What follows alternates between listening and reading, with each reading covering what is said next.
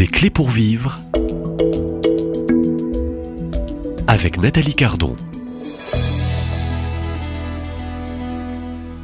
Bonjour Père Michel Bott. Bonjour Nathalie, Euh, bonjour à vous tous et toutes.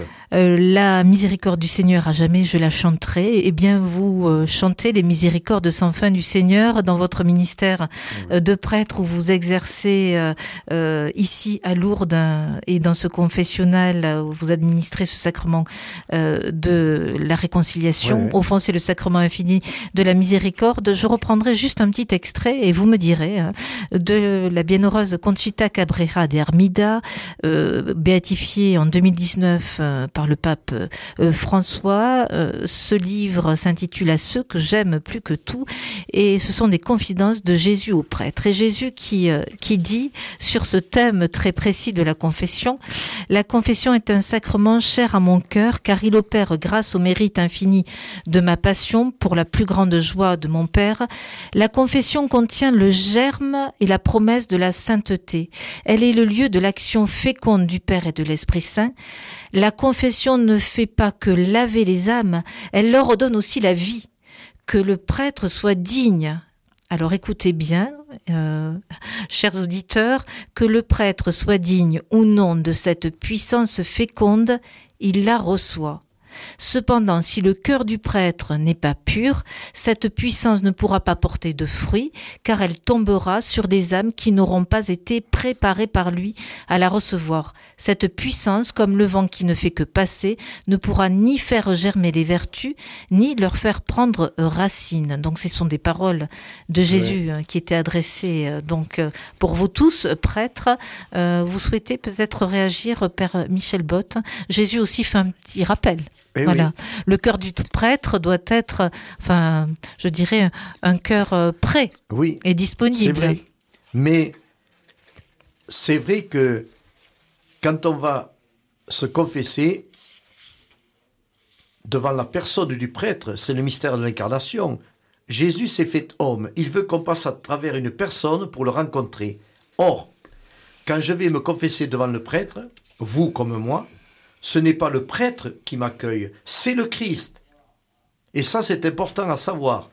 Le prêtre n'est que, souvent je dis au Seigneur, je ne suis que le tuyau qui te permet de rencontrer les personnes, ou le haut-parleur, peu importe. Voilà. Donc, chaque fois que je vais en confession, le prêtre représente le Christ, qui est là réellement vivant et présent dans ce sacrement. C'est lui qui m'accueille à travers la personne du prêtre. Alors bien sûr, si le prêtre n'est pas parfait, d'abord un prêtre n'est jamais parfait, c'est un homme pécheur comme tout le monde. Mais je veux dire par là, si le prêtre n'a pas les, sentiments voulus ou le cœur préparé, il risque de ne pas entendre ce que dit le pénitent et il risque de ne pas aider le pénitent à se convertir. Ça d'accord. Mais ce qui est important, c'est qu'à travers le prêtre, c'est le Christ, Jésus, qui m'accueille et qui me reçoit. Et je vous en donne une preuve que j'ai découvert aussi, à force de confesser. 20 ans de confession ici, Oui. hein, à Lourdes. Je me suis Oui. rendu compte, effectivement, que, comme je l'ai dit, à Lourdes, on reçoit des, lourdes, des choses très lourdes, des, des péchés. J'ai entendu des choses que j'aurais jamais imaginées, impensables. Eh bien, voyez, le soir, quand j'ai fini ma journée, que je m'en vais me coucher, jamais, jamais, jamais ne me revient ce que j'ai entendu en confession. Jamais. Quoi que ce soit. Et c'est là que j'ai compris qu'on ne se confesse pas au prêtre, mais qu'on se confesse au Christ. Et que c'est le Christ qui prend tout ça en lui. Le prêtre n'est que le, le conducteur, le tuyau, le lien entre le Christ, entre le Christ et le pécheur ou la pécheresse. Et ça, c'est extraordinaire. Oui, c'est le Christ qui m'accueille. Et il est là pour me recevoir, pour montrer sa miséricorde, pour me donner son pardon et pour me relever, on l'a dit, pour me redonner la vie.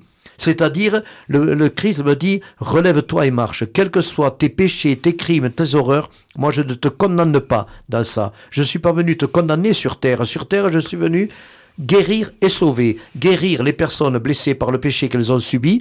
Et je suis venu guérir et sauver le pécheur et la pécheresse. Je viens vous remettre debout. Tu es accablé, tu es écrasé par ton péché, ton crime, ton horreur.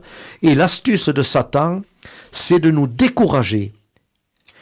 Je prends l'exemple de Judas et Pierre qui ont trahi Jésus. Et alors j'imagine, Satan est content, il se frotte les mains et il se dit, je vous ai eu les petits, hein, vous êtes tombés, vous avez trahi votre maître. Et je vous donne un miroir, regardez-vous. Alors euh, je veux dire, Judas et Pierre se regardent dans le miroir. Et tous les deux, ils entendent une voix qui leur dit Regardez-vous comme vous êtes sale, c'est dégueulasse ce que vous avez fait à votre maître, vous n'avez pas honte, vous méritez plus rien. Alors Pierre, au bout d'un moment, il jette son miroir, et c'est au moment où il a fini de se regarder avec ses péchés et ses horreurs qu'il croise le regard de Jésus, et c'est là qu'il est sauvé et pardonné. Alors que Judas continue à se regarder dans ce miroir, et il a l'orgueil de se dire il n'accepte pas d'être pécheur. Il aurait voulu que Jésus dise, regardez Judas, c'est un exemple, lui m'a jamais trahi, il est parfait, il est pur, il est droit, etc. Eh bien non, Judas, comme Pierre, comme moi, comme tout le monde, nous faisons l'expérience que nous sommes pécheurs et pécheresses. Et aller se confesser, c'est faire l'expérience de la tendresse et de la miséricorde de Dieu. Et plus mon péché est lourd, plus mon crime est grave, plus le Christ me prend dans ses bras et me serre contre son cœur sur la croix c'est pas une raison pour commettre des crimes et des horreurs, bien sûr. Mais vous m'avez compris, j'espère. Alors, hein, euh, il, ne faut pas attendre de commettre, euh, je dirais, des, des, des, lourds péchés, des graves péchés pour approcher de ce sacrement. C'est une simple question hein, pour ceux qui vous suivent, Père Michel Bott. Alors, je vais vous donner l'exemple. Euh, oui, donnez-nous l'exemple. Une fois, une brave personne vient me voir, ça fait 40 ans, 50 ans que je me confesse plus. Et elle est venue. Et je dit, pourquoi vous? Et parce que je recommence toujours les mêmes péchés. Alors, vous savez, ça sert à rien de se confesser. Quand je sortirai, je vais recommencer. Alors je lui dis, si je comprends, vous êtes en train de me dire que vous ne lavez votre linge qu'une fois par an. Cette personne m'a regardé, là j'ai cru qu'elle allait m'avaler tout cru. Elle me dit, bien sûr que je fais la lessive au moins chaque semaine et parfois deux, trois fois dans la semaine. Et je lui dis, mais à quoi ça sert que vous gaspillez de l'argent à acheter des produits lessives, à gaspiller de l'eau pour laver votre linge que vous allez ressalir? Il y a eu un silence. Elle m'a regardé et cette personne m'a dit, ah maintenant je comprends. Eh bien oui, si je ne me confesse pas, sans m'en rendre compte, petit à petit, mon cœur s'embourbe dans la boue du péché, et puis je finis par dire, comme tout le monde, après tout le péché, c'est pas grave, ça n'existe plus, et puis tout le monde fait pareil, et puis il n'y a plus de péché. Et voilà à quoi on en arrive. On oublie qu'on est pécheur, qu'on a besoin de se laver. Quand Marie dit à Lourdes, allez vous laver à la source, c'est à la source de la miséricorde divine qu'elle veut m'envoyer. Il y a la source de la grotte, d'accord, mais ça sert à rien que tu te laves avec l'eau de la grotte si tu vas pas ensuite laver ton âme de tes péchés. En fait, euh, vous rappelez euh, que le passage de la Sainte Vierge ici à Lourdes, il y a cette grotte Massabielle où il y a de grandes grâces aussi pour, euh, je dirais, les pèlerins qui peuvent stationner parfois quelques minutes et, et, la grâce opère et, et la conversion et, la guérison. Mais Marie ici à Lourdes a, donné aussi pour grâce et vous en êtes le témoin, Père Bott. Elle a donné ses prêtres et ses prêtres pour ce sacrement de réconciliation. C'est là que s'opère au fond le grand miracle de Lourdes avant ah de des miracles physiques. C'est le miracle de la conversion. Je dis souvent à des pèlerins, vous savez pourquoi Marie est apparue dans une grotte qui est un abri sous roche en fait? Alors ils ne savent pas répondre, mais je vais vous le dire. C'est que Marie attend qu'on lui dépose tous nos sacs de linge sale avec lesquels on est venu à Lourdes. Et qu'on les lui laisse. Et on lui dit, eh ben, écoute Marie, présente tout mon linge sale, ma vie de pécheur, de pécheresse au Christ. Et c'est ça, le premier miracle de Lourdes ont lieu à la chapelle des confessions. Les premiers miracles. Et Marie m'a fait venir à Lourdes, à vous comme à moi, pour me confesser, pour aller me laver de mes péchés. C'est ça qui est important.